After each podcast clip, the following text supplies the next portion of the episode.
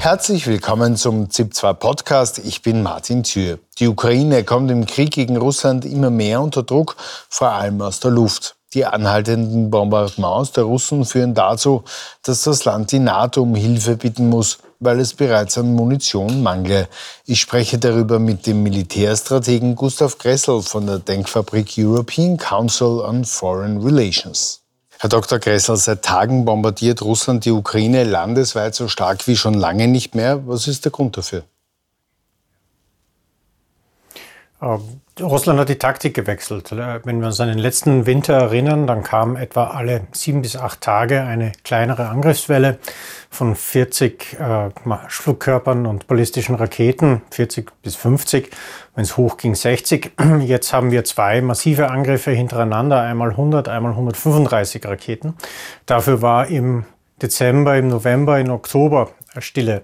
Russland produziert von diesen äh, also Marschflugkörpern, ballistischen Raketen, den Fernangriffswaffen, etwa 100 pro Monat, wenn man sich wenn man die nicht tröpfchenweise einsetzt, sondern in Großangriffswellen, dann ist die Chance, dass einzelne Raketen durchkommen, höher. Äh, sonst ist die Abschussquote der ukrainischen Fliegerabwehr zu hoch. Die Angriffe finden ja landesweit statt, nicht nur an der Front, wie man das vielleicht als Laie vermuten könnte. Warum attackiert Russland Ziele auch so weit im Landesinneren und nicht dort, wo man vielleicht auch Geländegewinne machen könnte? Ähm, mit solchen Raketen äh, greift man Ziele in der Tiefe an. Was aus moderner Sicht eher verwunderlich ist, dass oft zivile Einrichtungen, also Hotels, Schulen, Krankenhäuser, angegriffen werden mit äh, derart teuren Fernwaffen. Äh, die russischen Angriffe galten in der Anfangsphase des Krieges der ukrainischen Verteidigungsindustrie, dann der Energieinfrastruktur und zuletzt der Infrastruktur für den Getreideexport. Das hat im Grunde das klare Ziel, äh, die Ukraine wirtschaftlich zu schwächen, beziehungsweise ihre Deviseneinnahmequellen und äh, ihre kriegswirtschaftlichen Grundlagen zu zerstören. Äh, jetzt ist das Angriffsbild hier diffuser. Man kann davon ausgehen, dass ein erheblicher Teil der Angriffe im Grunde der Ermattung der Fliegerabwehr gelten und keine wirklich äh, durchdachte äh, sozusagen Strategie, was ich damit, was ich mit der Ausschaltung der Ziele wirklich wirtschaftlich oder militärisch erreichen will. Sie haben schon angesprochen, zivile Ziele werden zurzeit besonders oft äh, getroffen. Äh, da heißt es immer wieder, man wolle den ukrainischen Widerstand brechen. Äh, halten Sie das für glaubwürdig? Sind das Blindgänger? Ist, wird das bewusst gewählt, zivile Ziele hier zu attackieren? Ähm, das wird oft bewusst gewählt, das hat aber in der Vergangenheit nie wirklich funktioniert. Also es gab zwar in der Vergangenheit schon oft äh, Bombenkampagnen, die sich gegen die Zivilbevölkerung richteten, um sie mürbe zu machen. Denken wir an das Coventrieren der, der Luftwaffe. Äh, aber es hat äh, im Zweiten Weltkrieg, aber es hat im Grunde nie funktioniert. Der Abwehrwille einer Bevölkerung, die, die unter Bombenangriffen steht, die ist in der Vergangenheit äh, eher gestiegen. In dem Sinne, auch wenn man es jetzt wieder äh, probiert, sind die Aussichtschancen eher gering. Ähm, es kann natürlich auch sein, dass die russische Aufklärung, die meistens zu Fuß unterwegs ist mit Agenten, auch wirklich Schwierigkeiten hat, für die Marschflugkörperziele in der ukrainischen Rüstungsindustrie zu finden. Äh, die Firmen findet man ja mittlerweile nicht mehr im Telefonbuch. Äh, die wurden alle von ihren ursprünglichen Aufstellungsorten äh, disloziert, in den Westen verlagert, aufgeteilt, damit sie kleinere Ziele darbieten. Und da könnten die Russen durchaus auch Aufklärungsschwierigkeiten haben. Der ukrainische Präsident Zelensky nennt die Luftabwehr heute Abend in einem Tweet Priorität Nummer eins für das Land. Wie akut sind denn die Nachschubprobleme für das Land? Das Problem ist, dass es im Grunde seit Beginn des Krieges ein, ein Problem. Die Ukraine hat äh, zu Beginn des Krieges ein sehr dichtes Netz am Boden geschützter Fliegerabwehr. Und im Gegensatz zu NATO-Staaten hat man in der Ukraine eben nie geglaubt, man wird unter eigener Luftherrschaft kämpfen. Dementsprechend war man da äh, gut aufgestellt. Das Problem ist, in der NATO äh, ging man eben immer davon aus, dass man genug eigene Kampfflugzeuge in der Luft hat, äh, um Luftbedrohungen so loszuwerden. Und äh, deshalb hat die NATO einen viel geringeren Park erstens an Werfern und zweitens vor allen Dingen an Munition für ihre Fliegerabwehrwaffen.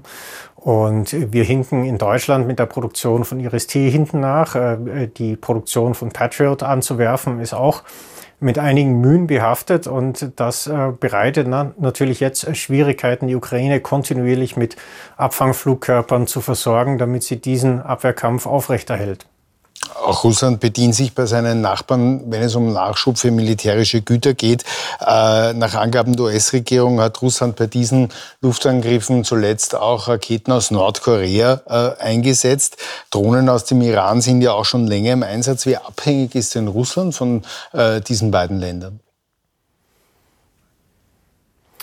Ja, es besteht ja zwischen Russland und sowohl dem Iran als auch Nordkorea eine relativ lange Rüstungskooperation, die früher immer verdeckt äh, vonstatten ging. Da wurden einzelne Triebwerke, Subkomponenten etwa für ballistische Raketen nach Nordkorea verfrachtet, dort unbemalt und dann als nordkoreanisches Produkt in die Welt verkauft. Und jetzt rennt diese Schmuggelschiene umgekehrt, äh, dass eben Russland aus Nordkorea und über den Iran auch Subkomponenten und Teile bezieht, die es äh, sonst nicht bekommen kann. Äh, da ist man auf, auf iranischer und auf nordkoreanischer Seite ja auch den Russen, ich sage es mal so, zur Dankbarkeit verpflichtet, weil man äh, für verschiedene Rüstungsgüter und für die Basismaschinerie der eigenen Rüstungsindustrie auf Russland auch angewiesen ist. Dementsprechend dicht ist dieses, Ko dieses Kooperationsnetzwerk, das sich eben auf Munition, auf Drohnen, auf chemische Vorprodukte zur Munitionsherstellung äh, und auf Artillerieersatzrohre vor allen Dingen konzentriert. Wenn man zurückblickt, waren die Hoffnungen sehr groß, wenn es um äh, die viel besprochene, viel beschworene ukrainische Gegenoffensive im letzten Jahr ging. Die ist, das muss man sagen, weitgehend gescheitert. Was sind denn die Gründe dafür?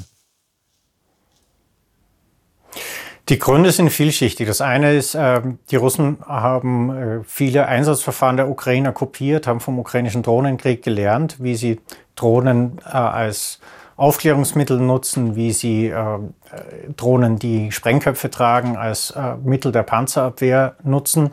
Die russische Armee hat auch Einsatzverfahren umgestellt. Sie ist im, im Grunde besser geworden ähm, in, in vielen Teilen. Äh, das Zweite ist, dass äh, die Ukraine ihre neuen Brigaden, die sie dafür aufgestellt hat, zu schnell aufgestellt hat. Die Leute waren ungenügend zusammen trainiert und dann kam auch einiges Material zu spät an. Äh, all das hat dazu geführt, dass die, die Offensive dann zu spät angelaufen ist. Die Russen waren vorbereitet die ukrainischen Kräfte waren nicht auf dem, auf dem Höhe ihrer Zeit und viele taktische Lehren beim Durchbrechen dieser Sperren und vor allen Dingen der, wie man mit den russischen Verteidigungstaktiken umgeht, die kann man natürlich jetzt über den Winter ziehen und die Ausbildung umstellen, aber diese Lehren hat man erst äh, blutig äh, machen müssen. Jetzt ist das ein sehr zermürbender Stellungskrieg geworden mit sehr geringen Geländegewinnen äh, auf beiden Seiten. Warum gelingt es denn keiner Seite da tatsächlich zumindest an einigen Stellen wesentliche Fortschritte zu machen? Äh, das Problem ist, keine der beiden Seiten kann mechanisierte Kräfte zusammenziehen, um einen Durchbruch zu erzielen und ihn auch wirklich auszunutzen. Das hängt einen damit zusammen, dass äh, Artillerie über computergestützte Systeme sehr schnell angefeuert, äh, angefordert werden kann. Uh, das zweite ist, dass Drohnen äh, die, auf, die Aufklärung äh, weit in die Tiefe des Gegners äh, voranschieben. Das heißt, wenn der Gegner eine Offensive vorbereitet oder das zusammen oder Kräfte für einen Angriff zusammenzieht, dann weiß der abwehrende Gegner das meistens schon im Voraus, kann sich dementsprechend vorbereiten. Und das dritte ist, dass eben über Drohnen die äh, kleine Rohladungsgranaten, also so Panzerabwehrgranaten ins Ziel transportieren, ich Panzerabwehrfeuer über weite Strecken sehr schnell zusammenziehen und verlegen kann. Und dass ich im Gegensatz zu einem Panzerabwehr-Lenkwaffen oder Panzerabwehr-Kanonenschützen, der mir direkt gegenüber steht, den diese Drohnenschützen nicht irgendwie präventiv bekämpfen oder niederhalten kann, weil die können irgendwo im Hinterland sitzen und ich weiß es nicht.